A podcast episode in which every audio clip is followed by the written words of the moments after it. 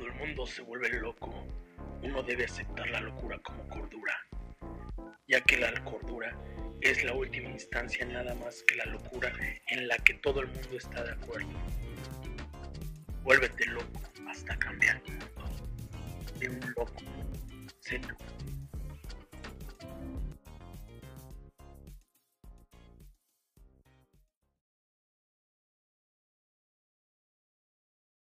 Bienvenidos, bienvenidos mis queridos locos. Hoy tenemos un episodio más con una loca que está cambiando el mundo, con una loca que está tocando vidas, está impactando vidas y está ayudando a más personas. Ella es speaker, ojo, nació en la Ciudad de México por lo que tengo entendido, pero vive en Coahuila. Ya nos platicará por qué se fue para allá. Realizó sus estudios en la Facultad de Ciencias y Humanidades de la Universidad Autónoma Metropolitana en Xochimilco, con una especialidad en psicología social. Y cuenta con diplomados en terapia familiar, planeación estratégica, psicología jurídica y psicología de género en la Procuración de Justicia. O sea, esta mujer está haciendo que las cosas sucedan, así de sencillo. Ella es ni más ni menos que mi querida Ivonet Vega. ¿Cómo estás, Ivonet? Muy, muy bien, un placer estar aquí en tu canal y poder platicar con todos esos locos que, nos, que te siguen a ti y poder compartir, por supuesto, esta parte de mi vida que lógicamente, como dices tú, es intentar transformar al mundo. Híjole, qué, padre. Primero que nada, un gusto, un gusto que podamos platicar, conocernos un poquito más, que los locos te conozcan, que estés llegando a más personas porque personas con alto valor agregado siempre es importante que empiecen a, conocer a más personas que pueden cambiar esos mundos, ¿no? Así es, así es, es importante poder alcanzar nuestro potencial y compartir con los demás ese potencial que pueden ellos desarrollar y lógicamente volver a este mundo loco. Perfecto. A ver, ahora sí, tengo la primera pregunta. ¿Quién es Ivonne Vega? Pues mira, Ivonne Vega. Ah, perdóname. No, no, no, cuéntame un poquito de ti. Yo, yo me crucé, perdón. Ah, ok. ok. Ivonne Vega, como tú bien lo mencionas, es una loca, nacida en, el, en la Ciudad de México. Eh, tiene, una, tiene un árbol genealógico bien extraño. Tengo ascendencia árabe y ascendencia española. Eh, y mis padres, tengo una madre maravillosa, licenciada en pedagogía y también es maestra normalista. Eh, mi papá fue un, que en paz descanse, fue un comerciante también increíble, un hombre que le encontraba a la vida cualquier oportunidad para poder desarrollarse en el mundo del comercio. yo permanecí toda mi niñez en, la Ciudad de México y eh, fui una niña muy feliz. Hasta los nueve años y medio que mis padres deciden separarse y bueno, pues ese fue así como que una situación complicada para mí porque tengo, soy la primera de tres hermanos, eh, les llevo un buen espacio de edad y entonces, bueno, pues lógicamente me convertí como en el apoyo, en el brazo derecho de mi madre, porque desgraciadamente hasta el día de hoy eh, no hay una educación por parte de los padres para hacerse responsables, estoy hablando de los varones, eh, no generalizo, pero la gran mayoría no se hacen responsables eh, de sus deberes cuando los padres se divorcian y bueno, pues viví con un padre ausente totalmente y pues como te digo, me convertí en ese brazo derecho de mi madre, asumí responsabilidades a mi corta edad que pues no me correspondían, sin embargo, eran las necesidades del momento. Y bueno, pues crecí a partir, ese fue como que un primer momento en mi vida complicado eh, y crecí en una adolescencia muy madura, muy responsable. Eh, Estudié por, eh, por, falta de recursos económicos, estudié con becas, becas este, que, bueno, las cumplí al 100% Eh, no quiero presumir, pero soy muy excelente en las evaluaciones que tengo. Tengo primeros lugares a nivel nacional en la, en la preparatoria y en la universidad también tengo menciones honoríficas eh, por mi carrera, que es psicología social, que de hecho fue un accidente de la vida estudiar psicología social. Yo en realidad quería ser artista, cantante, quería estar en los medios de comunicación, pero este, pues las necesidades de la vida, la economía, pues me hacen eh, seguir mis estudios y, eh, elegí la carrera de psicología social en la Universidad Autónoma Metropolitana precisamente porque siempre me llamó la atención el comportamiento del ser humano, pero también el comportamiento en masa del ser humano, ¿no? Siempre fue una niña muy analítica, eh, muy observadora de lo que acontecía alrededor de mí. Y bueno, también como mi mamá es pedagoga, pues también tuvo materias de psicología y yo me encantaba leer libros porque mi madre es una devoradora de libros y bueno, pues tomé esta, esta habilidad de ella y me, me fascinó el mundo de conocer al ser humano, por supuesto. Y bueno, pues de ahí eh, concluyo mis estudios allá en esta universidad inicio un trabajo allá en, la Ciudad de México, en, el Departamento de Recursos Humanos, que la verdad no me gustaba nada, pero tenía que empezar por algo. Pero me di cuenta que en la Ciudad de México, aparte del nivel de vida tan estresante que se tiene, bueno, pues la posibilidad de poder ir escalando de manera rápida en, en, esas empresas, en esos puestos, pues era complicada.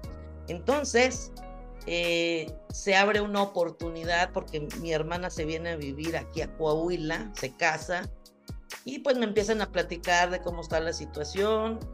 Y pues de la noche a la mañana digo, renuncio y me voy a Coahuila, voy a ver qué oportunidades hay, hay allá. Me vine nada más con el finiquito de ese trabajo que era muy poquito y pues llegué a este lugar en donde me encontré que Coahuila es un estado muy rico en muchas cosas, pero muy pobre en educación, hay mucho analfabetismo, hay mucha ignorancia y empecé a ver que hay situaciones a nivel social, problemáticas sociales muy fuertes aquí. Entonces, bueno, pues me interesé por... Aquí le trabajé de todo cuando llegué, ya sabes que los chilangos le entramos a todo y hasta que encontré un puesto en el gobierno del estado de Coahuila, en el Instituto Coahuilense de las Mujeres, en donde me desempeñé como psicóloga, atención clínica, que realmente no era mi, mi área, pero me especialicé en esa área también para poder atender a mujeres víctimas de violencia que aquí en este estado pues estamos en índices tremendos, ¿no? Y bueno, pues ahí inició mi, mi, mi, carrera como psicóloga, mi carrera también de especialización en equidad de género, en la procuración de justicia, en la cuestión de la violencia familiar. Estuve trabajando 22 años eh, para el Instituto Coahuilense de las Mujeres. Y bueno, pues no solamente fue lo único que hice aquí en Coahuila, aquí en Coahuila me abrí paso en los medios de comunicación. Pude ser artista de manera distinta, ¿no? Me, me, volví experta aquí en Piedras Negras especialmente. Y este, bueno, pues he estado en varios medios de comunicación, en Nexa, en Super Channel 22, en RCG, que son canales locales de acá del norte, en Televisa, este, en donde pues me desempeñé como experta, pude abrirme mi camino hasta que alguna, en alguna ocasión eh, acudí a una conferencia de David Montalvo y eh, su manager en ese entonces, o no sé si la, era él como que el que lo trajo aquí a Piedras Negras, eh, pues me echó un ojo porque no llegaba el conferencista, estaban todos nerviosos y bueno, pues como yo ahí tenía algunos temas importantes que tratar, pues me lancé por primera vez a un escenario y de ahí pues esa persona que venía con David Montalvo me echó el ojo y me dijo que se podía pertenecer a eh, una empresa que se llamaba Perfecto en ese entonces, en Monterrey, Nuevo León, en donde me uní y ahí, este, bueno, pues ya íbamos a lanzar, iba a ser yo como que conferencias de inicio en una gira que iba a ser eh, el doctor eh, Lozano. Y este, también iba a iniciar también ya mi programa de televisión. Tenía, tenía ya un programa de radio que se llamaba eh, Realidades Extremas. Iba a iniciar un programa de televisión, iba a iniciar esa gira. Y ahí viene como que mi segundo parteaguas. Eh, sufre un accidente una semana antes de iniciar todos esos proyectos sufre un accidente automovilístico y en ese accidente, bueno, pues estuve aproximadamente 40 días en coma entre la vida y la muerte. Eh, pasé situaciones muy raras, eh, no sé cómo explicártelo, pero pasé una situación de no estoy muerta prácticamente, pero sí tuve como que una, una ¿cómo te podré decir? Una experiencia mística, ¿no? Eh, con la cuestión de mi accidente. Pude percibir el lado espiritual del ser humano. Eh, pude tener experiencias muy padres. Y bueno, cuando regreso a la vida, que obviamente el pronóstico era cero casi de, de poder salir de ese accidente, porque ahí me amputaron la pierna derecha, eh, mi parte izquierda del cuerpo se paralizó, mis pulmones colapsaron, eh, tenía un diagnóstico prácticamente no, va, no lo va a lograr. Sin embargo, quiero comentarles a los locos que nos ven, eh, por si no lo saben, que una persona que está en coma puede escuchar, puede ver y puede saber cómo está el entorno. Entonces, era una lucha interna mía entre estoy escuchando los médicos que van a, que están diciendo que no lo va a lograr y yo por dentro decía es que yo lo voy a lograr, ¿no? Y bueno, pues aquí está la muestra de que sí se puede y el poder es a nivel interno. Cuando regreso de, esa, de ese coma, mi vida, mi vida fue totalmente diferente, Humberto. Sí, eh, como profesional tengo mucha experiencia en el área psicológica, pero nunca había vivido esa parte mística y esto como que siento que me, me dio la oportunidad de tener una visión diferente de la vida, más integral, más este, llena y regresé con fuerza. De ahí surge eh, de esa situación y de otra que me salté un poquito.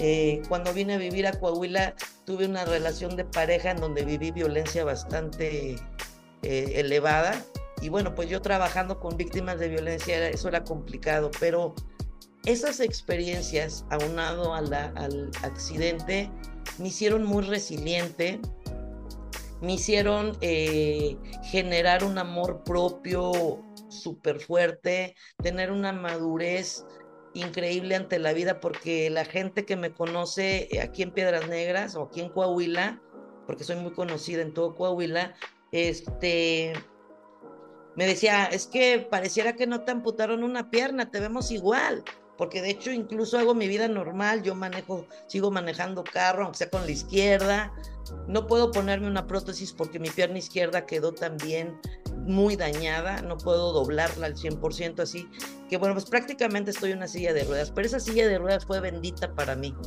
porque me enseñó a reconocerme, a centrarme en mí misma, a conocer mi potencial y de ahí surge la idea de mi proyecto de Invisibles a Invencibles, en donde prácticamente comparto con los seres humanos que todos tenemos un potencial ilimitado y que cualquier obstáculo que se ponga frente a nosotros mismos lo podemos derribar sin ningún problema. Solo es cuestión de reconocernos, amarnos, crecer y centrarnos en nosotros mismos.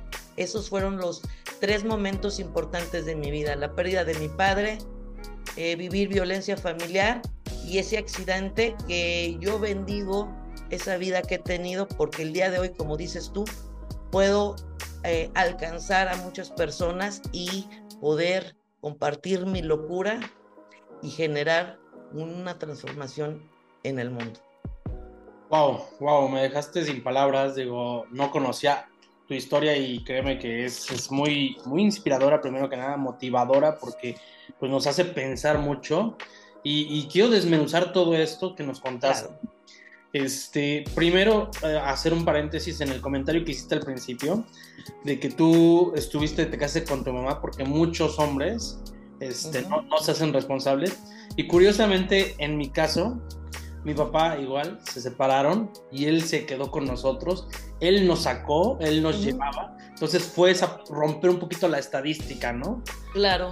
Este, digo, yo sé, yo sé y yo entiendo que sí, la mayor parte de las mujeres son las que se hacen responsables y los hombres son los que se fueron por los cigarros y nunca volvieron. Claro.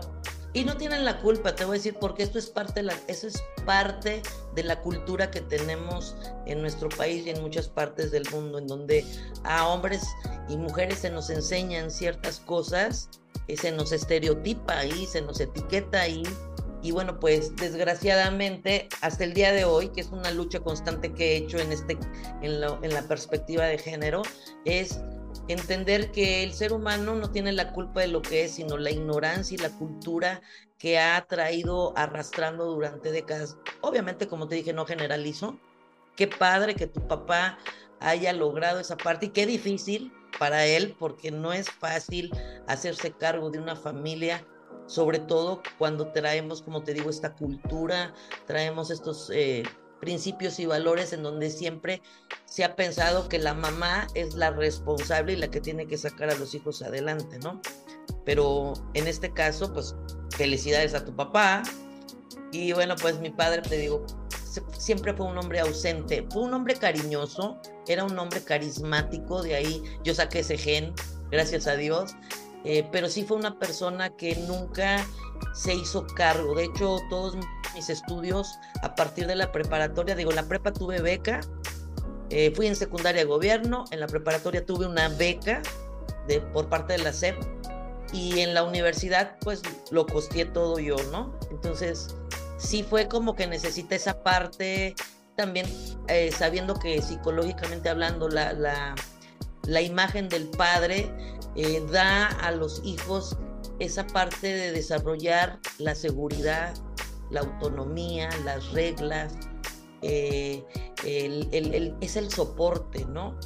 Y entonces cuando no lo tienes, bueno, pues yo siempre lo, lo acentúo mucho con, con, las personas que vienen a mi consultorio, ¿no? Es importante la pareja del padre, aunque se divorcien, porque al final del día eso es lo que va a hacer que tus hijos se desarrollen de manera correcta o incorrecta. Entonces, ahí entran otras cosas que son en los divorcios siempre hay broncas y bueno, que si no te los dejo ver y que bueno, tanto derecho tiene el, hijo de ver a su padre como también tiene derecho de recibir ese apoyo económico, mm, eh, moral y emocional, ¿verdad? Eh, pero si no lo recibes, pues desgraciadamente, te lo digo ahora como discapacitada, cuando te falta un miembro, empiezas a desarrollar habilidades para poder suplirlo y eso fue lo que pasó en ese entonces. Tuve que tomar lugares, primero ser como que la mamá de mis hermanos, luego como el, la pareja de mi mamá para ayudarle, o sea, cosas de ese estilo que no debiera uno vivir eh, porque trae consecuencias a futuro, pero finalmente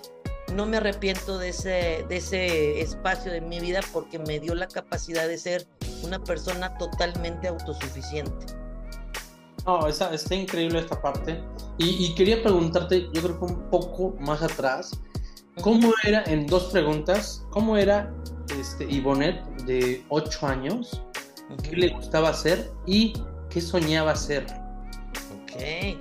Mira, de 8 años, yo recuerdo mi infancia, incluso hasta antes, como desde los 3 años me acuerdo de mi infancia. Yo fui una niña, dirían por ahí rebelde sin causa, pero yo le decía con causa porque fui una niña muy inteligente desde muy pequeña, fui una niña, como te digo, muy analítica con las cuestiones, siempre fui una niña que buscó la justicia, las cosas que salían, las irregularidades, las faltas de respeto hacia los grupos vulnerables, animalitos, tercera edad, eso me molestaba en sobremanera. Fui una niña muy soñadora y muy creativa.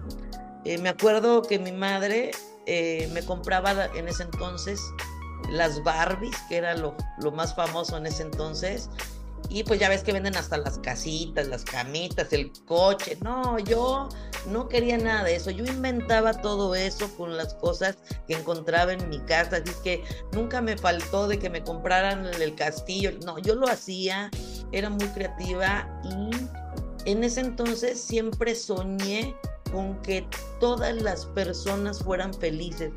Porque como fue un quiebre un poquito para mí esa falta, eh, sentí ese vacío y yo decía, yo quiero ver a todo el mundo feliz, yo quiero ver a que todos sonrían, de ahí que a lo mejor, pues como te digo, sea carismática, soy muy este, bromista, soy muy alegre, también tengo un carácter muy fuerte y de ahí que en mi, en mi infancia no pudiera mi mamá domarme en muchas cosas, decidía lo que tenía que ponerme, no me gustaba que que en ese entonces las mamás hacían unos peinados a las niñas medio locos, que no me gustaban. Yo elegía mi ropa, no me gustaba que me vistieran. Yo elegía desde muy pequeña y hasta el día de hoy sigo eligiendo, soy muy perfeccionista, pero fue una niñez muy bonita porque pude desarrollar por lo menos durante los primeros nueve años de mi vida eh, esa felicidad de ser niño, de ser creativo, de jugar. Y bueno, otra cosa que tú no sabes, pero te quiero contar a ti y a, las personas, a toda tu tribu, yo crecí con puros hombres, yo no tengo primas. Y mi hermana, pues era muy pequeña para mí, así es que crecí con puros hombres. Yo era de avalanchas, de patines, de, este, de patinetas, de estas pistas de carros, ¿no?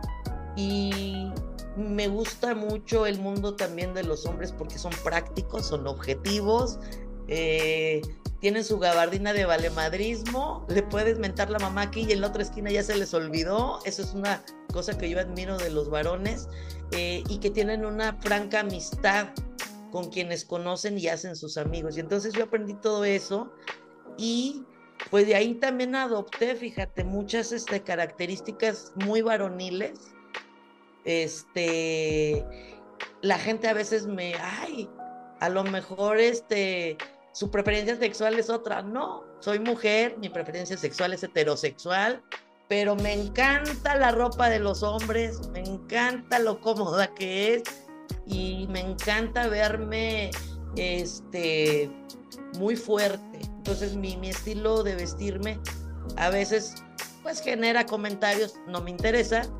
pero viene de ahí, de que casi la gran mayoría de, las personas con las que yo conviví de niña eran hombres y casi por lo general tengo más amigos que amigas.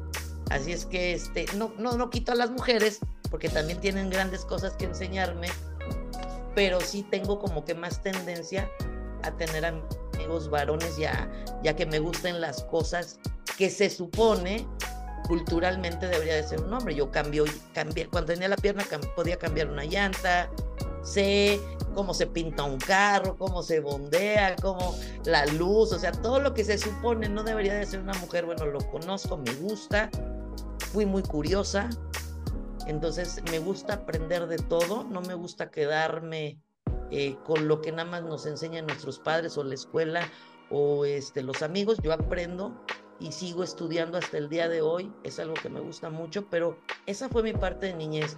Una niña rebelde donde dice mi mamá que tenía un carácter de la fregada, pero que también era como que la que ponía la pimienta y la risa en la casa, ¿no? Entonces viví muy bien, me divertí bastante y créeme que hasta el día de hoy me sigo divirtiendo. Padre, qué padre y, es, es, no sé, o sea, tantas cosas que dices que ahorita este, me acordaba, por ejemplo, yo tengo una niña de casi tres años y me da risa porque este, en algún punto le compramos una cocinita y por una u otra se rompió, se fue. Y últimamente lo que ha hecho es agarra los, este, las bolsas de paquetes de papel de baño y empieza a hacer su cocinita a ella y se pone a construir. Entonces se divierte más con eso que con sus muñecas, que con otras cosas. Y fomentan la creatividad, porque muchas veces, y volvemos a lo mismo, es cultura, los padres nos arrebatan a veces esa, esa, esa creatividad, ¿no? Por ejemplo, a lo mejor me quiero ir a una boda de una manera y no, usted tiene que ir con vestidito, peinadito, y nos van arrebatando nuestra identidad de poco en poco, no porque quieran, es parte de esa disciplina que debemos tener como niños, Pero cuando hacen eso como tu niña, de hacer las cocinitas y todo, no, hombre, impúlsenlos porque realmente de ahí salen las mejores ideas. Sí, totalmente de acuerdo. Bueno, ¿por qué, por qué decides o, o cómo inicia este cambio de me voy de la Ciudad de México, sí entiendo que estresante porque a mí me estresa el tráfico. Yo también era de allá y bueno, soy de allá, pero ya tengo mucho acá en Querétaro. Este, pero sí, o sea, me estresan muchas cosas en ese aspecto, pero ¿por qué Coahuila primero que nada? Y por tú entiendo que es algo que despertó que a lo mejor fue una oportunidad laboral o qué fue lo que te llevó hasta allá. Ok. Fíjate que mi mamá siempre tuvo, mi mamá es de Jalisco y ella siempre tuvo tendencia a salirse del Distrito Federal, siempre. Pero nosotros, este, los hijos decíamos, no, nosotros somos citadinos y que queremos vivir aquí y que para qué nos vamos a los puebluchos, porque así lo decíamos, la verdad. Allá, allá con carretas o no sé qué nos, nos imaginábamos nosotros. Pero surge que la verdad es que la Ciudad de México llegó a un cierto grado de estrés para mí, sobre todo en la cuestión de la inseguridad, los traslados. Prácticamente me la pasaba todo el día fuera de mi casa porque eh, me iba a mi trabajo en la mañana y luego en la tarde la universidad y luego cambié los horarios y eh, como quiera era lo mismo, los traslados son de una hora y media a dos horas para cada lugar a donde vayas. Eso, para mí representaba mucho estrés. Y luego, bueno, pues como todos los, este, las personas de la Ciudad de México, bueno, pues sufres a veces asaltos, situaciones complicadas. Y entonces eso me, mortificaba, no sabes cuánto. Entonces, como te comentaba, mi hermana se casa, se viene aquí al, municipio de Piedras Negras, Coahuila, eh, con su entonces marido y este empieza a platicarme cómo es acá, eh, que es bonito, que es pequeño, que yo como quiera no me lo imaginaba, la verdad, para que te diga. Entonces, eh, uno de mis, eh, mis pensamientos, dije, bueno, pues a lo mejor puedo abrir este espacio allá para desarrollarme yo como psicóloga, porque como te decía en Ciudad de México es muy complicado competir con tantas personas que hay ahí. Y este se me da la oportunidad de conocer a una persona de, piedras negras. Eh, y me vengo aquí y pues obviamente en lo que te decía, viví en pareja con esa persona. Y eh, ahí empezó mi calvario porque empezó mi trabajo para poder desarrollarme como psicóloga, porque no crees que llegando empecé a trabajar como psicóloga? Aquí la verdad era, en este municipio era más fácil que les leyeras la las cartas o el tarot o que fueran al psicólogo. Entonces empecé desde abajo, aún único tuviera yo mi título, yo empecé desde abajo, desde, desde componer carros, porque esa persona sabía ojalatear, pintar carros. Eh, hasta la albañilería le hice, gacho, sea, horrible. Pero la verdad es que tenía uno que abrirse paso. Posteriormente adquirí unas camionetas de transporte escolar y este, me dedicaba a llevar a los niños a las escuelas y a repartirlos en sus casas. Pero de ahí me fui, eh, eh, eh, hubo una oportunidad de ser catedrática en la Universidad Autónoma del Noreste. Ingreso ahí para dar clases a la licenciatura en psicología y de ahí me, me, me conocen, me llevan a los medios de comunicación y de ahí una persona me recomienda para entrar en el Instituto Coahuilense de las Mujeres eh, recomendar es un decir, o sea, yo tengo esta persona ahí opcional, ustedes le evalúan y ya, ¿no? Porque aquí casi en este municipio todo se maneja por conocidos porque es muy pequeño y todo se maneja a nivel político. Entonces, aquí yo no tengo padrino, entré por, ahora sí que por mérito y pues me quedo en ese, en ese, era como un programa piloto que era la línea 075 de atención telefónica a mujeres víctimas de violencia y al mes y medio de que ya iniciamos el, el, proyecto, nos dicen que a lo mejor no va a funcionar y entonces le empiezo a echar ganas yo, ¿no? O sea, empiezo a hacer contactos, porque no conocía yo a nadie aquí, a hacer contactos,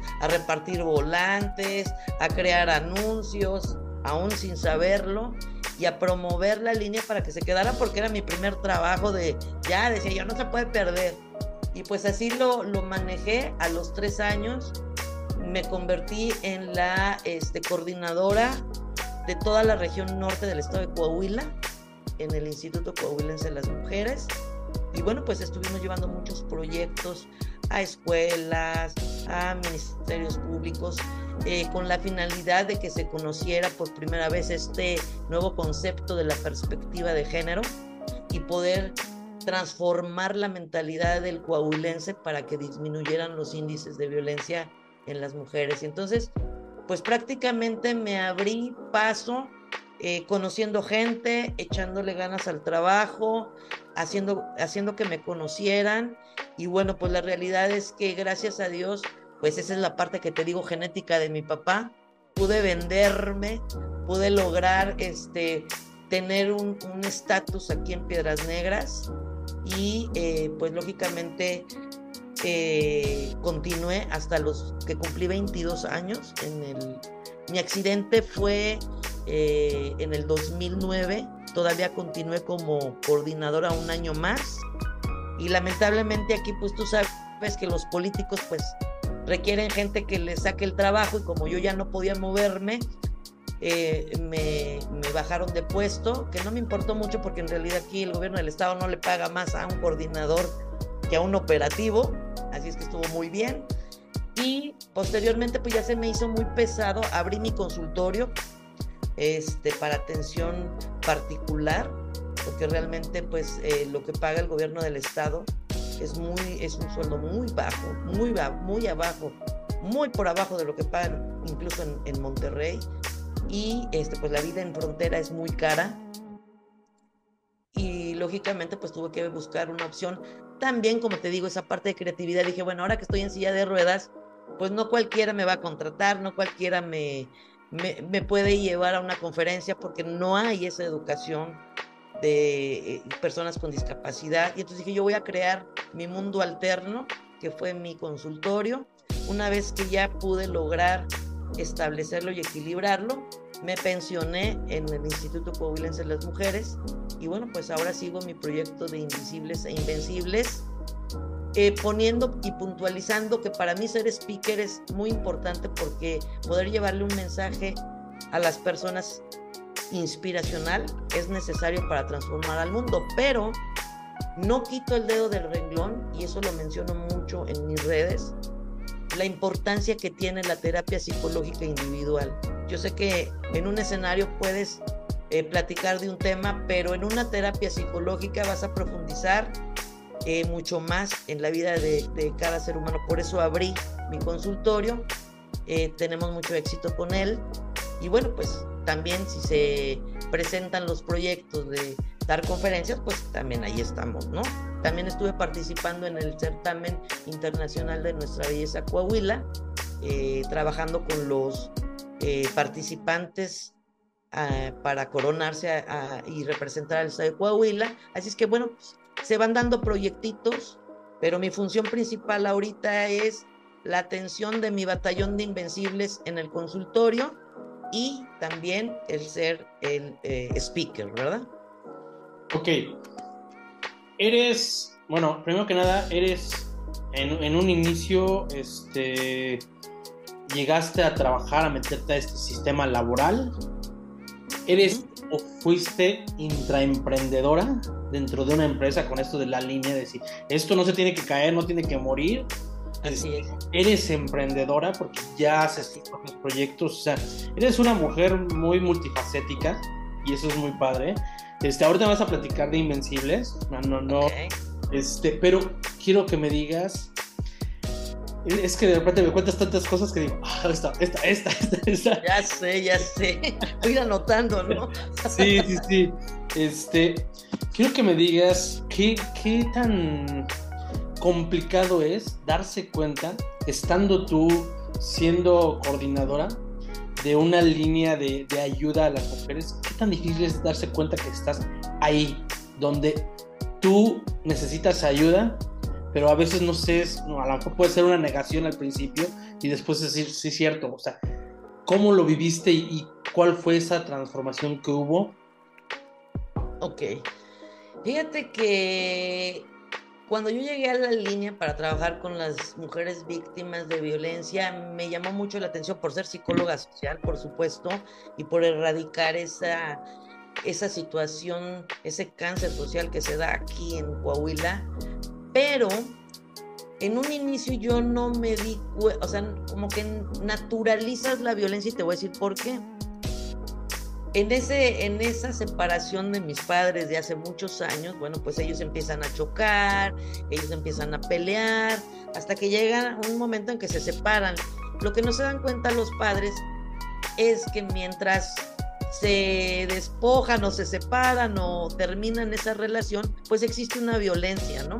Una violencia que tú vas naturalizando, porque tú eres niño, ah, pues es que esto es normal en una pareja, así se quieren, se pelean y se contentan, y las palabras, las acciones se van quedando en tu inconsciente y tú lo vas normalizando. Tú sabes que la vida en la Ciudad de México también es violenta, ¿no? Entonces, lo vemos, lo vamos haciendo normal. Cuando tú entras a una relación y empiezas a darte cuenta que te empiezan a insultar o que te empiezan a decir cosas feas, pues tú dices, bueno, pues es parte del noviazgo, parte de la relación, es normal, pero la violencia nunca va a frenar. La violencia es una bola de nieve que va a seguir creciendo. Entonces, si tú le das permiso a esa persona a que te violente por primera vez, tú lo vas a seguir haciendo una tras otra, tras otra, y lógicamente esa violencia va a ir creciendo. Por otra parte, acuérdate que te dije que yo era una rebelde, yo no soy dejada, ¿entiendes? Entonces, como que empezamos ahí como a tener esa situación de violencia sin darme cuenta yo, o sea, sabía que era violencia, pero como que decía, bueno, no, no es como las demás, porque a mí no me pegan o porque a mí no me, ¿verdad?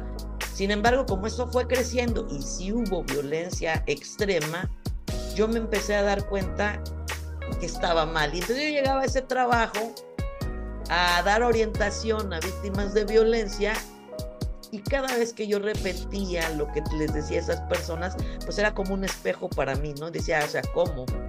¿Cómo, cómo? Tú lo estás viviendo, tú lo estás experimentando.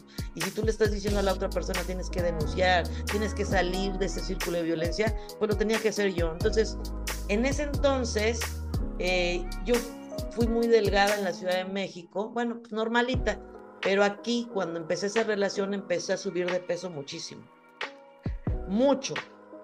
Hasta que un día, un buen día, Humberto, me levanté para arreglarme, porque eso sí soy chica fashion, arreglarme, me vi en el espejo y esa imagen no me gustó. Esta no soy yo. Esto que veo en el espejo no soy yo y no me gusta. Y desde ahí, lo primero que fue fue eh, atender mi cuerpo, ¿verdad? Bajar de peso, pero también a su paso trabajar conmigo para poder lograr salir de ese círculo de violencia, porque una persona que vive violencia por mucho tiempo es una persona que va a generar un síndrome de indefensión adquirida, ¿ok? Y entonces a veces como que dices, no quiero darle problemas a mi familia, no quiero que se enteren, porque pues, si eres la independiente, eres la que todo lo puedes, ¿cómo es posible que lo, que lo estés este, viviendo? Yo no quise involucrar a mi familia, es más, de hecho, mi familia se dio cuenta, hasta hace poco les platiqué. Este, y entonces empecé, las, me separé de esa persona completamente. Volví a nacer, eso sí se lo digo, quien esté viviendo hoy violencia tome la decisión de salirse de esa violencia, vuelve a nacer, vuelve a ver la vida con otros ojos. Y bueno, pues empecé todos esos cursos, esas especializaciones que tuve dentro de mi trabajo, me abrieron los ojos.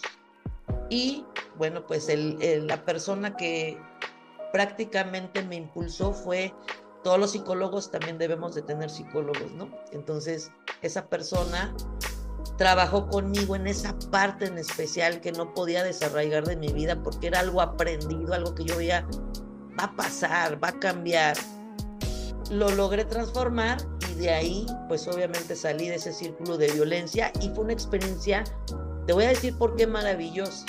Porque como yo atendía víctimas de violencia, pude entender lo que esas mujeres viven y de una u otra manera pude ser más objetiva y darles eh, las pautas para que ellas pudieran tener una vida de éxito libre de violencia. Eso fue maravilloso para mí.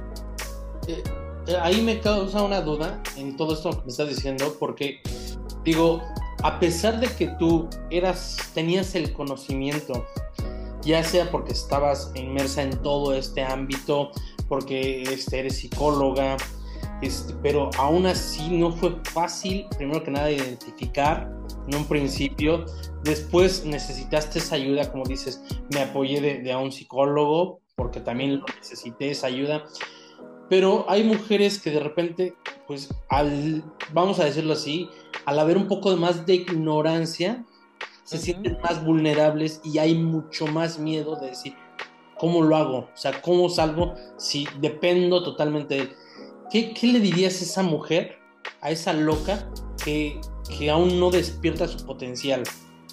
Claro, mira, realmente en, en, cuestión de violencia no hay género, no hay estatus, no hay este cuestión de conocimiento, desconocimiento, o sea, que seas profesionista o que hayas cursado hasta la secundaria. La realidad es lo que a nosotros, las mujeres, nos hace quedarnos o estancarnos en una vida de violencia es la cultura, lo que aprendimos de nuestros padres, de la escuela, de nuestros amigos, de la iglesia, ¿no? Entonces toda esta cultura nos ahorca y como dices tú, eh, y, lo que también te comentaba, te quitan tu identidad y a la hora de que estás viviendo eso, hay mujeres que dicen, es que si yo me separo, ¿quién me va a mantener? ¿Quién me va a ayudar con mis hijos? ¿A dónde voy a ir?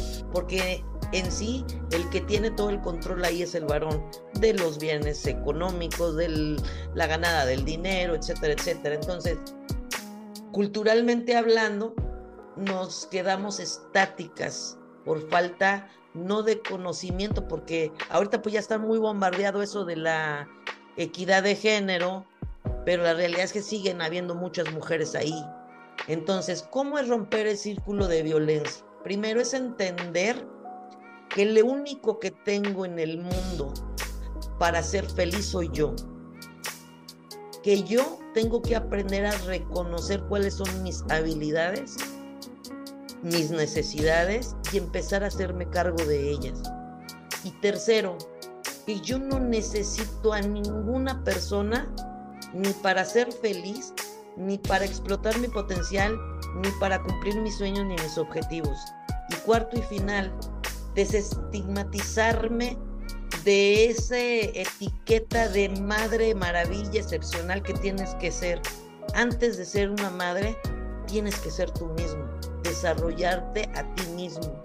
Cuando tú lo haces, eres feliz y cuando eres feliz, no vas a permitir que nada ni nadie te lastimen y lo vas a identificar rápido y lo vas a poder sacar rápido de tu vida. Entonces, sí tiene que ver mucho el conocimiento en el sentido de aprender a saber cuáles son los pasos para salir de esa violencia. ¿Qué necesito y cómo lo voy a hacer? Y segundo, el autoconocimiento y la atención psicológica es parte fundamental para que una mujer salga de la violencia, porque la mujer corre primero a la cuestión legal, al Ministerio Público, a que me defiendan, pero muchas veces los ministerios públicos todavía no tienen muy arraigado este concepto de perspectiva de género y de violencia. Entonces, como traen vicios, pues lógicamente las mujeres al no saber sus derechos, pues no les permiten incluso a veces hasta levantar una denuncia. Sin embargo, cuando yo conozco mis derechos, mis obligaciones, me empodero, esa es la palabra, me empodero, sé los pasos que tengo que hacer para salir y sé los pros y los contras de lo que va eh, acontecer cuando yo me quite de encima a ese agresor, ¿no?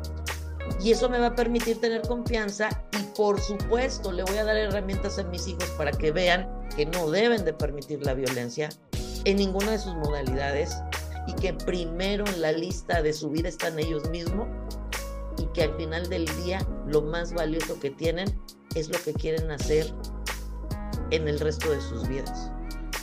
Sí, totalmente, totalmente. Pues digo, ese, ese tema está muy, muy interesante, pero quiero saltar un poquito. Claro. Este, quiero que nos cuentes cuál ha sido tu día más feliz, tu día más triste y el más oscuro. Ok.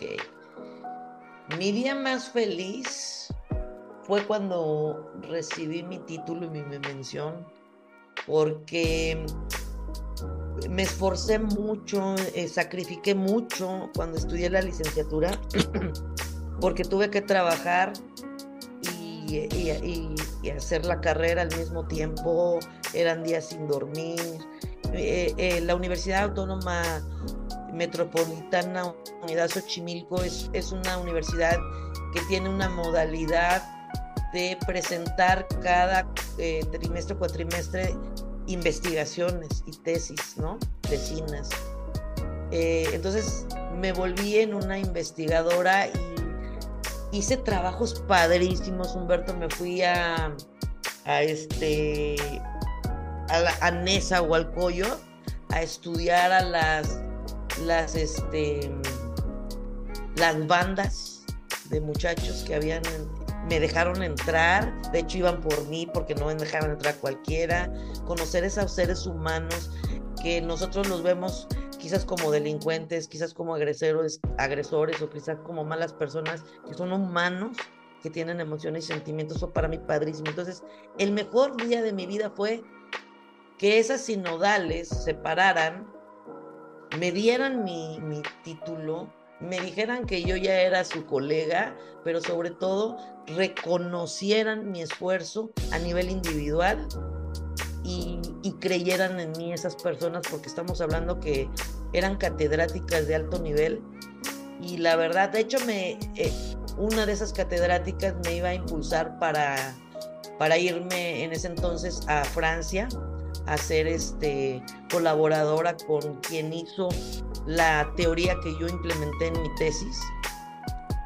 No me fui porque la verdad tenía cosas que hacer en México, pero eso fue para mí el mejor día de mi vida, como diciendo, lo logré contra viento y marea y aquí estoy y esto no es el, no es el final, es el principio de todo lo bueno que me puede venir. Em, mi día más triste fue cuando perdí a mi padre porque a pesar de que tengo una madre que es una guerrera incansable, que es padre y madre y que es una chingona, la verdad, ¿para qué te lo digo? Siempre me hizo falta, eh, no que él estuviera, sino él, mi, mi, tristeza, él, ¿por qué no entiende mi papá cuánta necesidad me hace falta, ¿no? Sobre todo porque como soy la mayor, este, cuando nacieron mis hermanos, Digo, esto se van a enojar, se va a enojar mi mamá cuando te lo diga, pero cuando nació mi hermana, que es la que sigue de mí, pues mi papá se volcó, o sea, como que la hizo su preferida. Y cuando nació mi hermano, pues mi mamá era el primer varón y entonces como que cada uno tenía su preferido y yo me como que me quedé ahí en el en el stand-by. Entonces, en la cuestión de mi mamá pues supo llenar esos huecos, pero mi padre no. Entonces, era muy triste para mí pensar que tenía un padre en mi vida, pero no en mi presencia, ¿no? Y que lamentablemente a mi corta edad él nunca pudo entender, jamás entendió el daño emocional que me hizo a mí, pero tampoco supo entender cuánta necesidad tenía él de, de fungir como padre y estar en ese rol. Él se casó con otra persona, adoptó hijos, fíjate, y a mí eso me, me, me, chocaba mucho, ¿no? Me, aparte que me enojaba, me entristecía. Sin embargo, eh, casi al final de su vida pude tener una conversación con él, pude cerrar ese ciclo con él, por lo menos que supiera esa parte. Si lo entendió o no lo entendió, no lo sé. No dudo que me amara, pero no pudo cumplir ese rol y ese fue el día más triste. El día más oscuro el día más oscuro fue en mi accidente. Porque no por el accidente en sí mismo, sino por que como te digo, como estaba en esos, en esa, esos 40 días para mí inerme, conectada a tubos, porque estaba yo entubada, a máquinas, y estar consciente de lo que estaba pasando, era como una lucha interna de yo quiero decir, yo te digo, escuchaba a la gente, escuchaba a mi madre que me daba palabras de aliento, escuchaba a los doctores y, yo quería contestarles y quería decirles y no podía. Y entonces era una situación muy tensa, muy oscura para mí, pero fue una lucha interna tan oscura pero tan hermosa, porque al final del día me pude dar cuenta que cuando un ser humano quiere, lo logra, es invencible. Y eso me dio la oportunidad, esa oscuridad me dio la oportunidad de visualizar la luz de la mejor manera y lo más maravilloso que pude vivirlo. Lo experimenté tan hermoso que dije, jamás me vuelve a ocurrir esto. ¿Por qué? Porque ahora sé quién soy, con qué cuento y qué puedo lograr. Pero sí fue complicado estar en coma durante esos 40 días. Wow, eh, bueno, eres una, eres una mujer es, que se ha caído, que se levanta, eres una guerrera, lo veo yo de esta forma, porque quiero que me platiques tantito a cómo es despertar de ese coma, saber lo que te pasó, las consecuencias, o sea, tenerlo ya conscientemente, pero en vez de ver una vida que, híjole, me voy a limitar, no, siempre estás en cómo lo hago, en cómo. Cómo cambio ese chip. Y esto creo que es muy importante porque a veces no nos damos cuenta muchos que tenemos todo y no lo valoramos. Claro, Y después con algo así nos cerramos el mundo. ¿Cómo lo hiciste? Fíjate que cuando desperté fue bien simpático y fue bien, bien divertido y te voy a decir por qué. Te decía yo que había vivido una experiencia mística. De ahí hasta mi espiritualidad creció porque cuando yo caigo en coma, me doy cuenta que estoy viva, pero que no estoy en una como dimensión real, ¿no? Que lo que veo no existe, pero lo estoy viendo, pero no es real. Entonces, bien chistoso porque en, segundos caes, o sea, en segundos en el accidente pasé de un lugar a otro, ¿no? De mi realidad a ese, a esa dimensión, por llamarlo así. Hubo una persona que me recibió, fíjate, no la conocía, pero sentía mucha tranquilidad y mucha paz cuando me recibió. Eh, mi nombre completo es Alicia Ibonet. A mí el nombre de Alicia nunca me ha gustado y lo he omitido. Este, pero esa persona me llamó por ese nombre y se me hizo hasta raro porque dije, ay, espérate, ¿no? Y las palabras de inicio fueron, si tú quieres salir de esta situación, lo único que te voy a pedir es paciencia, fortaleza y fe. Cree en lo que ves y cree que vas a salir. Fue todo. Para cuando desperté, esa misma persona me recibió, nada más que no podía hablar porque estaba yo entubada, pero me recibió con una hermosa sonrisa. En ese momento era un enfermero, vestido de enfermero, yo lo vi de enfermero, este, y me dijo, bienvenida, ya estás de vuelta, y ahora sí, hay que este, aplicar lo que aprendiste donde estuviste, y adelante, vas a salir perfecta, ¿no? En unos días después que pues me quitaron el tubo, el, doctor me dijo que no podía, no iba a poder hablar en seis meses porque me había dañado las cuerdas. De hecho, este, hasta tengo cicatrices de cómo me quitaron el tubo. Oye, yo decía, ¿por qué no voy a hablar si es lo que me encanta hacer? ¿Cómo? Entonces me pusieron una mascarilla, me quitaron el tubo, que es una sensación espantosa cuando te, te quitan el tubo este, como si volvieras a nacer, como si te hubieras ahogado y, y, vuelves a respirar. Bueno, pues me pusieron una mascarilla mientras el doctor me decía, no puedes hablar. Y yo decía, ¿cómo no voy a poder hablar? Y entonces empecé a, me quité la mascarilla mientras él revisaba otras cosas yo empecé a hacer eh, la, la, la, la, la, la, la. No, y el doctor, te dije que no puedes hablar porque tienes las cuerdas, pero sí hablo, doctor. Y que no, no puedes hablar, ponte la mascarilla, pero vea, sí hablo. Bueno, ya haz lo que quieras, me dijo, ya haz lo que quieras, tú no, es imposible contigo, ¿no? Total que este, salí de ese lugar con una mayor resiliencia, con un mayor gusto por la vida, porque a veces cuando tienes todo, no te fijas en los detalles. Y bueno, pues cuando desperté sí me desubiqué un poco. Volver a tu cuerpo, Humberto, es doloroso.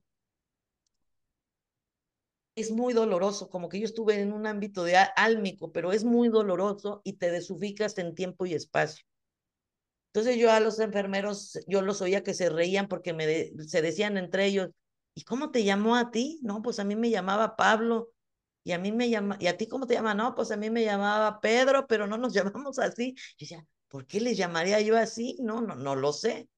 Y entonces me fui dando cuenta de en tiempo y espacio, eh, eh, mi, mi, cuerpo, mi, mi espíritu se hizo más sensible, puedo captar energías, puedo captar cómo se siente la gente sin preguntar, digo, porque humanamente como psicólogo, pues yo te pregunto a qué viene esa consulta, pero como que esa parte de estar en esos dos dimensiones y cambiar me dio esa perspectiva, esa sensibilidad y empecé a trabajar conmigo, empecé a ver a muchos grandes eh, estudiosos y científicos de, en esas áreas y empecé a darme cuenta que lo que decían ellos lo había vivido yo, que no estaba yo tan loca en ese sentido.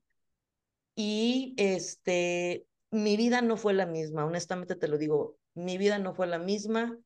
Eh, soy una persona hoy muy espiritual, no profeso religión específicamente, soy muy espiritual. Y cada persona que está aquí en mi consultorio eh, trabaja conmigo no solo la parte emocional, sino también la espiritual que le da ese motor. Ese es el motor real del ser humano, ¿no? Entonces, como que pude hacer ese ser tripartito que somos, cuerpo, espíritu y alma, lo pude unificar, lo pude unificar y pude vivir esa experiencia de diferente manera. Entonces, despertar para los que tienen eh, personas en coma o en el hospital o los inducen al coma, porque hay a quienes inducen, pues los, eh, los familiares deberán entender todos estos cambios que se dan a nivel físico, emocional y espiritual. Y creo fervientemente hasta el día de hoy que he leído muchas historias, biografías de personas que han estado en situaciones complicadas y su vida siempre cambió para bien. Su vida siempre eh, tuvo otra óptica y pudieron experimentar realmente lo que son en esas tres áreas y bueno, pues acrecenta su potencialidad. Eso no quiere decir que los seres humanos tengamos que vivir situaciones como la mía para desarrollar ese potencial, pero créanme que su propia vida, su propio universo los llama, los está llamando y a veces cuando no hacemos caso, pues nos tienen que sentar.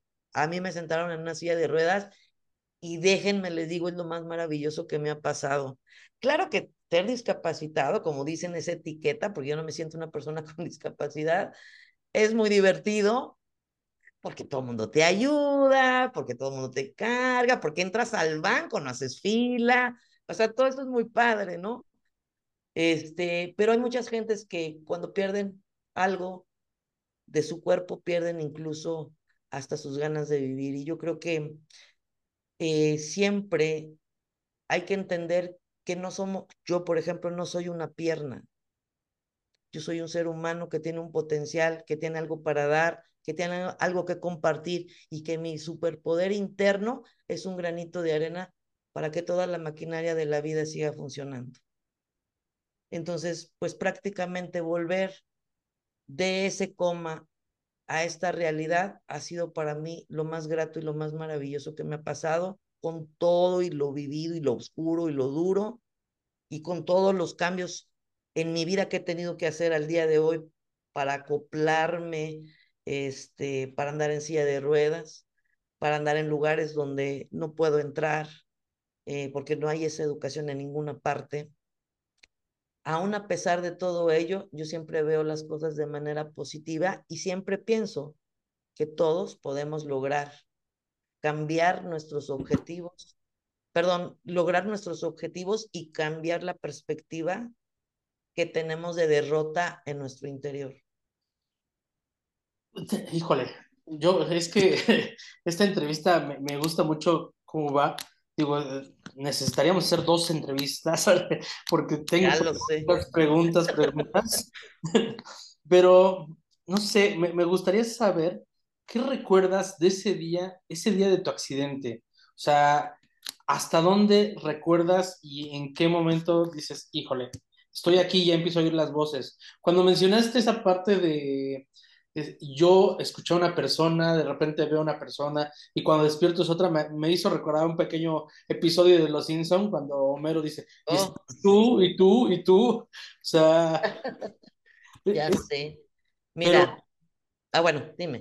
eso, eso, eso, o sea, realmente quiero saber un poquito de qué recuerdas y, y, cómo fue ese, ese punto de, eh, de esa crisis o a lo mejor fue un desmayo total o ¿Qué recuerdas? Fíjate que sí fue un derrame cerebral, venía yo manejando, iba, ese, ese era un, un 21 de diciembre del 2009, que era el último día laboral, eh, entrábamos en vacaciones, en ese interior, yo me quería ir a la Ciudad de México a pasar esas vacaciones porque en enero ya iniciaba yo las giras con César Lozano y, y, e iniciaba yo este, lo de mi programa de, de televisión, tenía el de radio, y ese día pues hicimos el cierre, de la, hicimos nuestra intercambio navideño, eh, yo como coordinadora procuraba que las personas que estuvieran a mi cargo eh, tuvieran una cenita de, Navidad y todo ese, ese, asunto.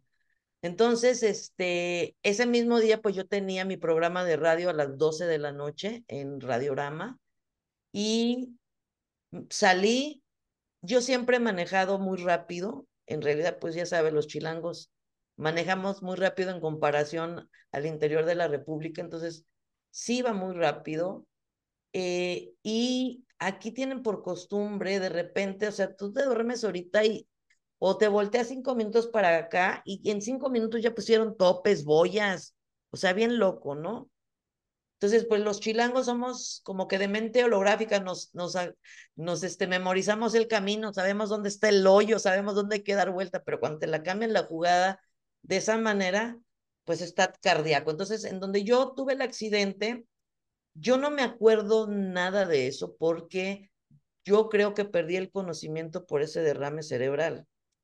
Pero como iba rápido e iba en una curva donde pusieron unas boyas lisas, no, pues yo creo que, este, pues a la hora de desmayarme, yo creo que le aceleré, vete tú a saber, porque no me acuerdo. El chiste es que la gente que me cuenta, pues vio que eh, el carro empezó a dar vueltas, o sea, topó con algo, empecé a dar vueltas, este, salgo del carro, del conductor, porque sí traía el cinturón, pero quién sé por qué me salí. Las puertas se abren y la puerta de, del conductor, que es donde el lado que yo quedé, bueno, me pasó como guillotina en esas vueltas por detrás de las piernas, ¿verdad? Y mi coche, lástima que no tenga yo ahorita dónde pasarte fotos, pero yo quedé en un poste de luz donde la trompa estaba para abajo y la cola hacia arriba, totalmente parado el carro. Ahí quedé yo. No me acuerdo de que me llevaran al hospital, o sea, yo no me acuerdo de nada de eso, lo único que sé es que en ese momento en el que iba yo manejando, que perdí el conocimiento, en segundos brinqué al otro lado, o sea, yo ya estaba en otra realidad.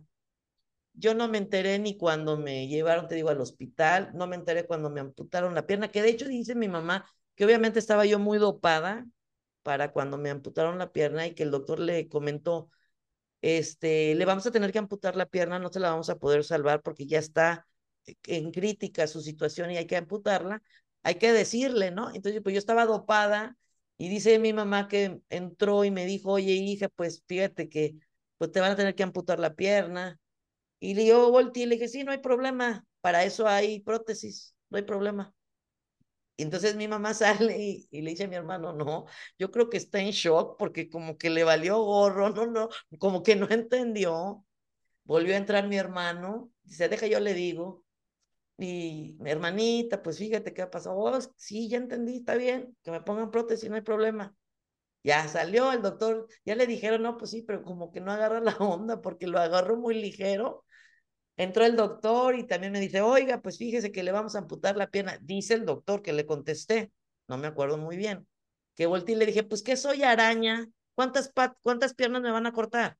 Ya van tres que dicen que me las van a cortar. Y entonces se quedaron así como que, ¿qué le pasa? Bueno, pues así de ese, de ese calibre, no me acuerdo. Y cuando regresé, pues sí, sí me acuerdo, fíjate, estuve dando eh, terapia desde mi cama, desde mi cama de hospital iba gente a preguntarme cosas, hubo chicas que estaban haciendo su tesis, les ayudé a hacer su tesis desde, desde mi cama, pero sobre todo hablé con personas que necesitaban un poquito de fe y de empoderamiento en su vida y ahí inició ese proyecto de Invencibles e Invencibles porque me puse a pensar la vida es un campo de, es una guerra donde hay pequeñas batallas que hay que ir ganando para lograr vencer al enemigo y el enemigo está acá en nuestra mente, ¿no?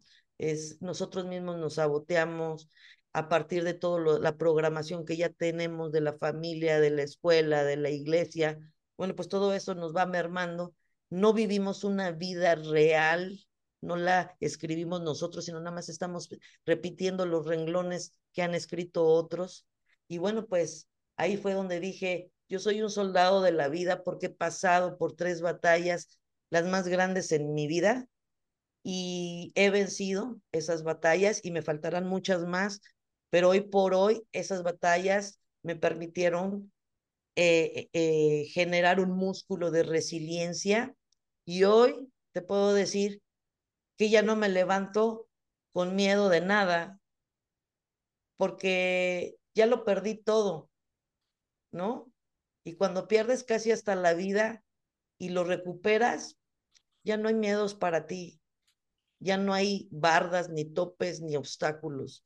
Tú simplemente dices, esto va a ser y esto va a ser porque va a ser. No quiero decirles a las personas que ha sido fácil, hay cosas difíciles, pero las difíciles, si tienes creatividad, amor propio, resiliencia, conocimiento de ti mismo, siempre encontrarás la forma de llegar al otro lado y vencer ese enemigo y ganar más espacio en tu vida. está, no sé, es, estas entrevistas desde que empecé a hacerlas, me di cuenta que no sé a cuántos locos haya impactado, haya tocado, pero a mí me deja mucho, ¿no? O sea, me es muy, muy agradable este tipo de entrevistas porque me deja conocer a la persona detrás de la persona. Claro. Créeme que es, es un gusto y es un placer conocer más de ti. Quiero que nos cuentes dos cosas. Primero, ¿qué es Invencibles? Bien, desde cómo nace y quién, quién puede ser un invencible, así como cuáles son las próximas metas de Ivonette. Ok los seres humanos, conforme vamos evolucionando, lejos de aprender, porque no hay escuela de seres humanos, no hay escuela de padres, no hay escuela de hijos, no hay escuela de hermanos, vamos creciendo con lo que vamos agarrando en el camino. Lamentablemente, como no son cosas que vienen de dentro de nosotros, es decir, no son, no estamos escribiendo nuestra historia, así como, como te decía, estamos repitiendo los renglones de otros, vamos diluyendo nuestra identidad y nos, en un momento dado de nuestras vidas nos sentimos invisibles, donde nadie nos toma en cuenta, donde no nos respetan, donde no nos, no nos reconocen, donde no nos valoran. Y de ahí surgen infinidad de situaciones a nivel psicoemocional que son eh, personas que hoy por hoy deciden suicidarse, personas que no saben vivir solas, personas eh, codependientes, personas que no pueden eh, emprender porque tienen miedo. Eso te hace invisible, pero tiene que ver desde esa construcción que tuviste desde pequeño, ¿no?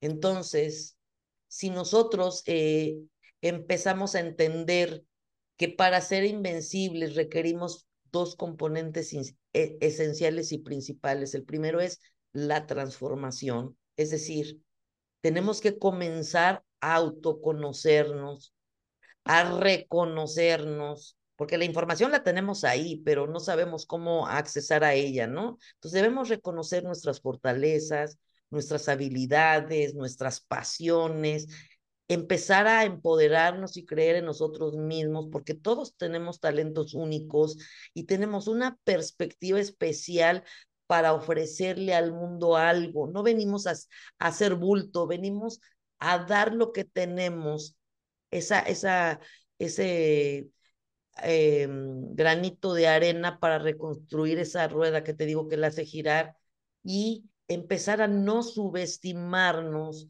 y a entender que el poder de nuestra voz es la que nos va a permitir contribuir con los demás, porque el ser humano por excelencia es un ser humano que se comunica.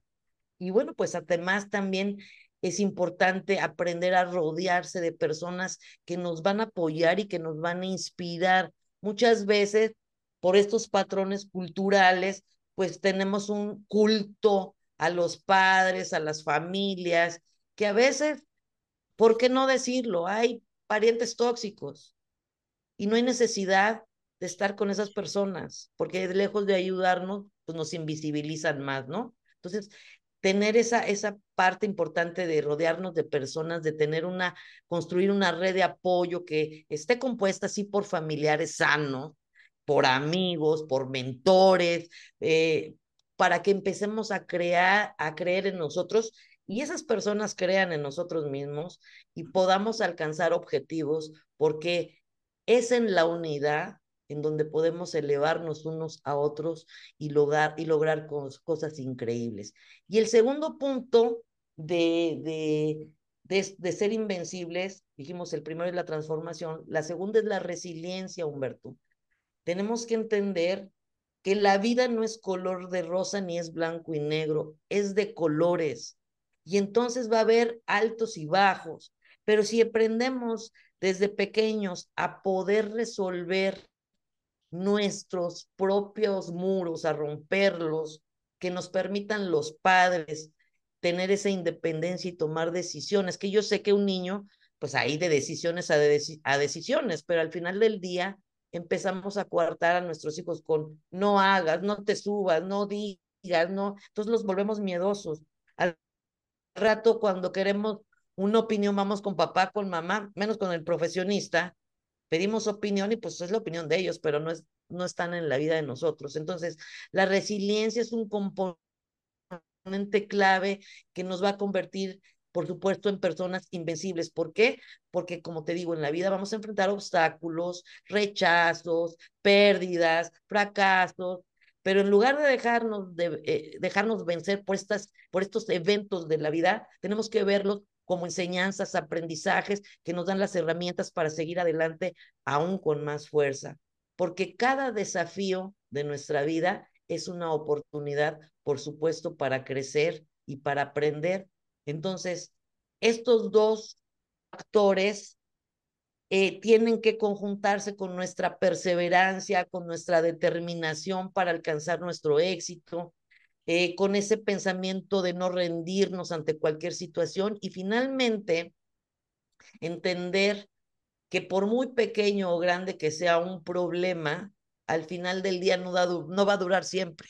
Siempre tiene una fecha de caducidad y tenemos que aprovechar en pensar solamente en la mejor forma de poder pasar ese obstáculo sin tanta lastimadura mental y emocional que nos damos. Entonces, lo que yo quiero decir es que para ser invencibles y dejar de ser invisibles, tenemos que tener un propósito de vida, no centrarnos en la, en la invisibilidad, sino en cada momento que nos ha construido para lograr esa invencibilidad porque el código de un invencible para mí es no subestimar el impacto que cada ser humano podemos tener para el mundo y en la vida de los demás. Entonces, ¿por qué el proyecto de Invisibles Invencibles y por qué de soldado? Porque generalmente es algo vestida de militar. Primero porque eh, caracterizo mi personaje, que es el comandante en jefe del batallón de los Invencibles, y segundo, porque con mis grupos terapéuticos, cuando les he puesto esa, esa playera de camuflajeada, como que te, como que te transforma en ese momento, como que te empiezas a creer en lo que eres, como que te empiezas a personificar en lo que vas a hacer. Y por supuesto, para mí, el proyecto de Invisibles e Invencibles nace desde una necesidad de aprender quiénes somos, de que como no pasamos esa escuela, pues ahora hay que pasar kinder de Humberto, primaria de Humberto, secundaria de Humberto, universidad de Humberto, de poco en poco, porque es un proceso, porque hay que quitar toda esa programación que tienes y establecer la tuya.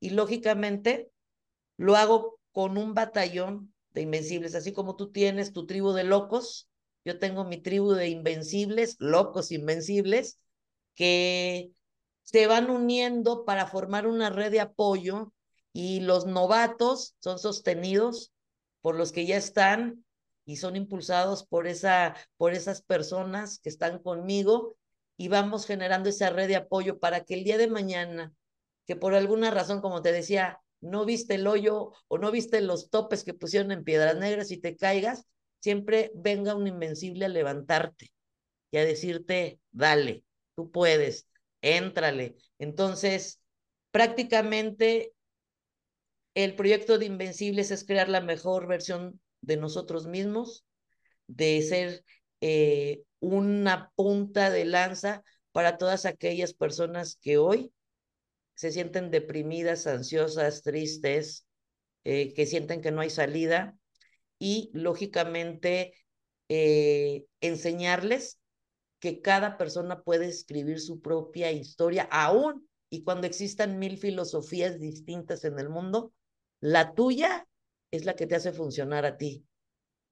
¿No? Entonces, de ahí surge ese proyecto de Invencibles y bueno, pues voy a donde me invitan eh, eh, con, los, con las conferencias o hacemos cursos o estoy ando en redes sociales también compartiendo eh, lógicamente contenido para que poco a poco este batallón vaya creciendo y el mundo deje de ser invisible y se haga visible. Esa, ese sentimiento de no valor, de frustración, se ha erradicado y solo así, fíjate bien lo que te voy a decir, y solo así la violencia va a desaparecer. La violencia no desaparece con programas estatales ni federales. La violencia cambia, la violencia se quita cuando cambias corazones, perspectivas, visiones, haces que la gente se sienta feliz y eso es lo que pueda compartir, felicidad y no violencia. Wow, wow, wow. Ahorita quiero hablar un poquito más de Invencibles, pero eso ya fuera de, la entrevista, porque claro. se me vieron varias cosas a la cabeza. Este, Ivonet, ¿qué es Dementes? ¿Qué es Dementes? Dementes somos un grupo de locos dementes que queremos precisamente a partir de nuestra experiencia, nuestra historia, nuestro conocimiento, poder transformar el mundo, poder generar mejor calidad de vida para las personas y obviamente para nosotros. De mente somos aquellos locos que creemos que es posible que cada persona hoy por hoy pueda construir un futuro brillante y un destino hermoso, no solo para ellos mismos, sino para las generaciones que vienen. Eso es de mentes. Qué bueno, qué bueno. Quiero, quiero que le digas a los locos qué es lo que Ivonet tiene pensado para dar en dementes. Ok. Yo para estar ahí capacitando a mis locos tremendos dementes, bueno, lo que, lo, lo, lo que yo a mí me gusta mucho es empoderar, esa es una habilidad que yo tengo y que me gusta compartir, porque es a partir del empoderamiento, del amor propio, que podemos lograr muchas cosas. Entonces, se dice fácil, pero es bastante complicado. Estamos hablando de años y años de tener en mente eh, pensamientos que nos destruyen. Entonces, yo lo que quiero brindar en Dementes a partir del proyecto de Invencibles es esta posibilidad de convertirte en un soldado, en un general, en un comandante de tu vida, poder manejarla como tú quieras y poder compartir con aquellas personas que te rodean la mejor versión de ti y la más grande felicidad que va a impactar en los corazones de quienes están observándote, viéndote y compartiendo tu vida y, ¿por qué no? Tener un futuro de verdad yo lo visualizo un futuro hermoso para nuestros niños y niñas que hoy están viviendo situaciones muy complicadas a causa de toda esta violencia a la que son expuestos, tanto por medios de comunicación, videojuegos, comerciales, eh, los mismos, este, cultura. Yo creo que es justo que hoy nuestros niños y nuestros jóvenes no van a ser el futuro, son el presente de nuestro país, en el presente de nuestras vidas y queremos que nuestras generaciones futuras no carguen el sufrimiento que carga la, la mayoría de la humanidad hoy. Entonces eso es lo que yo pienso aportar, eh, que se unan a mi batallón de invencibles, a este grupo de dementes que creen su locura para poder lograr esos cambios. Y, obviamente queremos invitarlos a que el 28 de octubre nos acompañen en este evento en Querétaro, donde vamos a estar todos los dementes. Y, y Bonet, por favor, nada más cuéntanos rapidísimo, porque vas a dar una masterclass en, estos, en estas semanas. Entonces, ¿de qué va tu masterclass? Para, para estar atentos ahí. Está programada para el 15 de agosto a las 7 de la noche. Mi masterclass se llama Mentes Invencibles, que es como, digámoslo así, como la base para poder iniciar una vida como un ser invencible. No se la pueden perder, va a estar padrísima. En realidad vas a poder aprender a conocerte, reconocerte y a ver que tienes un poder interior que puede transformar el mundo. Eso es lo que voy a a compartir en esa masterclass y bueno, pues a invitar a todo el que puedas, porque la verdad va a estar muy padre. Qué, qué padre, qué padre. Pues vamos a la siguiente sección, porque si, si no nos vamos a inventar aquí cuatro horas y está muy padre. este, pero la siguiente sección, recuerda, te voy a lanzar una palabrita y lo primero que te venga a la mente, ¿vale? Ok, ok, ya estás. Polarización transformación, pero también obstaculización de nuestro ser. Amor. Todo en la vida. El amor es el motor que mueve al mundo. Papá. Necesidad, autoridad, amor, comprensión, calor y sobre todo un rol necesario en la vida de cada ser humano. Política. Ay, la política. Yo soy, yo soy apolítica. No me gusta la política porque se me hace como algo eh, muy doble, ¿no? Como una mentira. Esa es la realidad. Para mí la política es una mentira conforme la he visto que se ha desarrollado en nuestro país y en el mundo. Accidente. Accidente para mí es la oportunidad de seguir viviendo, de seguir creciendo, desarrollándome y seguir triunfando. Mamá. Mamá es lo más maravilloso que me ha pasado en el planeta. Es fuerza, es empoderamiento, es crecimiento y es sobre todo éxito en mi vida tener una madre. Dios. Dios es mi motor, es esa energía interior que me hace crear todas las cosas todas esas, eh, crear y utilizar todas esas habilidades que tengo con las que él me creó para poder compartirlas con todos los demás. Metas. Metas. Vivir, sonreír, divertirme, enloquecerme, gritar y seguir avanzando en esta batalla que se llama vida. Invencible.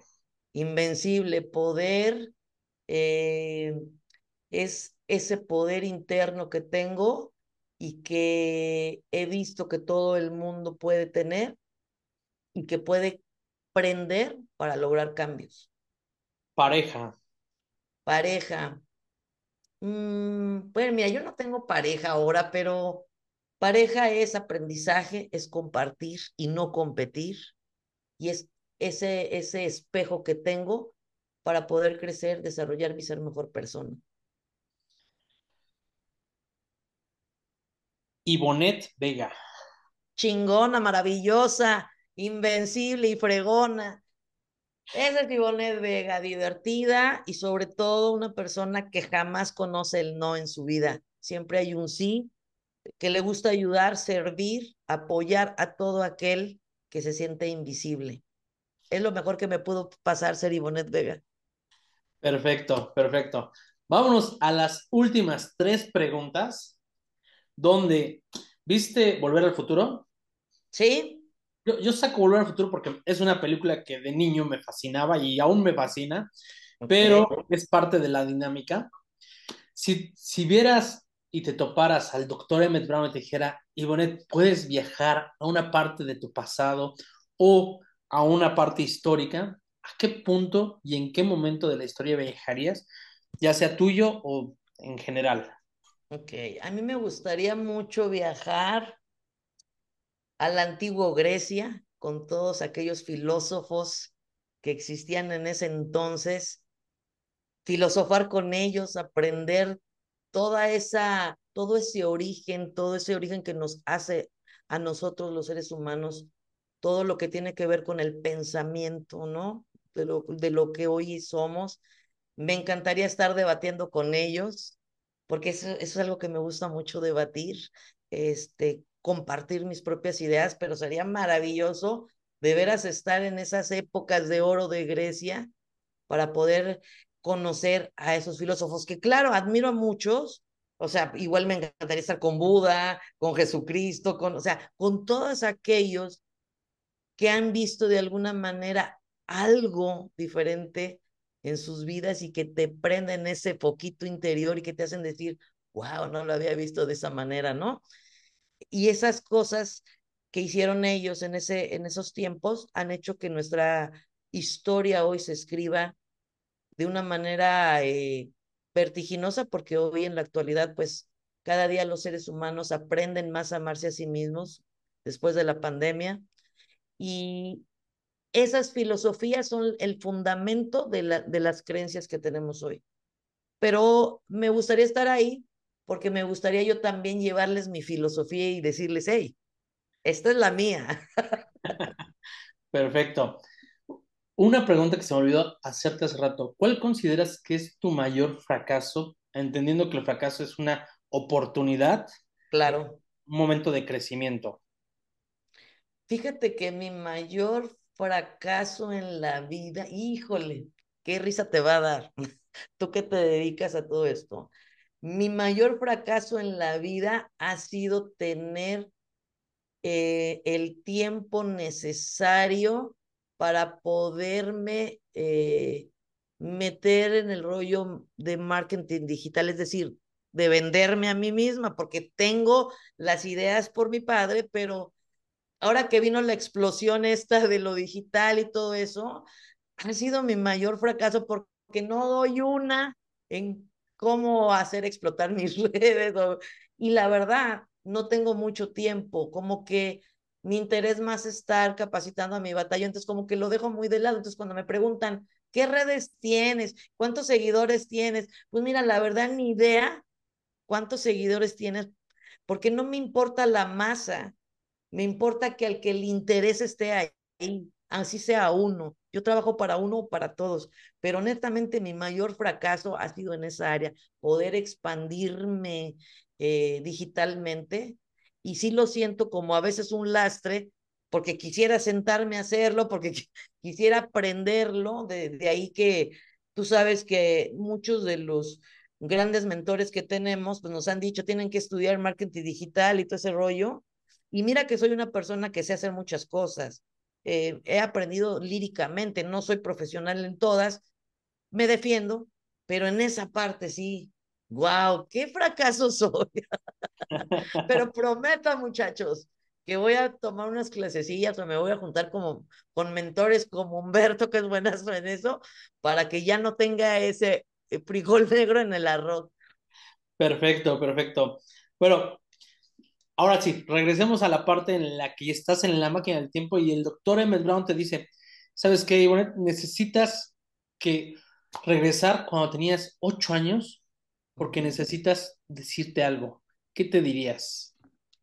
Me diría, pequeña güerilla, porque estaba bien rubia en ese entonces, pequeña güerilla, ten paciencia, vas a ser, eres una chingona, vas a vivir experiencias muy crudas, pero te van a dar las herramientas para hacer lo que va, para hacer lo que vas a hacer en el futuro. Y lo que vas a hacer en el futuro va a ser tan importante, es una encomienda de tocar vidas, transformar personas y lograr cambios estructurales a nivel mundial, ¿por qué no?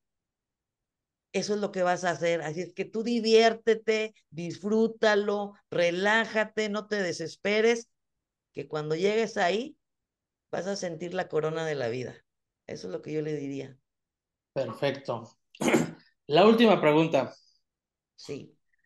Estás en el escenario el 28 de octubre dando tu conferencia y de repente alguien se le ocurre llevar una cámara y está grabando, pero transmitiendo en vivo. Y ojo, no sé por causa divina, por causa de qué, esa grabación que está en streaming pasa a todas las cadenas internacionales durante un minuto. Y durante ese minuto, ¿qué le dirías a la gente? ¿Cuál sería tu mensaje? Les diría, te invito a abrazar tu potencial. Te invito a reconocerte a ti mismo, a convertirte en la mejor versión de ti, a generar habilidades para que tu camino sea fácil y obviamente a, que a ejercer el músculo de tu resiliencia para que logres vencer todos los obstáculos que se te presentan en tu vida, porque recuerda que tienes que dejar de ser invisible para, para convertirte en un ser invisible, porque la historia de tu vida la haces tú. Perfecto. Pues, Ivonne, de verdad ha sido un gusto, ha sido un placer que te conozcamos, que nos des esta oportunidad de, de abrirte, de conocer tantos claroscuros que te han forjado, te han hecho la mujer que eres de verdad que este, me dejaste impresionado con bastantes cosas. Eres una mujer muy agradable, muy simpática. Y todos estos locos, de verdad que van, seguramente lo van a compartir. Si no, compártanlo, por favor. Por, compártanlo, muchachos, en todas mis redes sociales para que mi marketing digital funcione. ¿Cierto?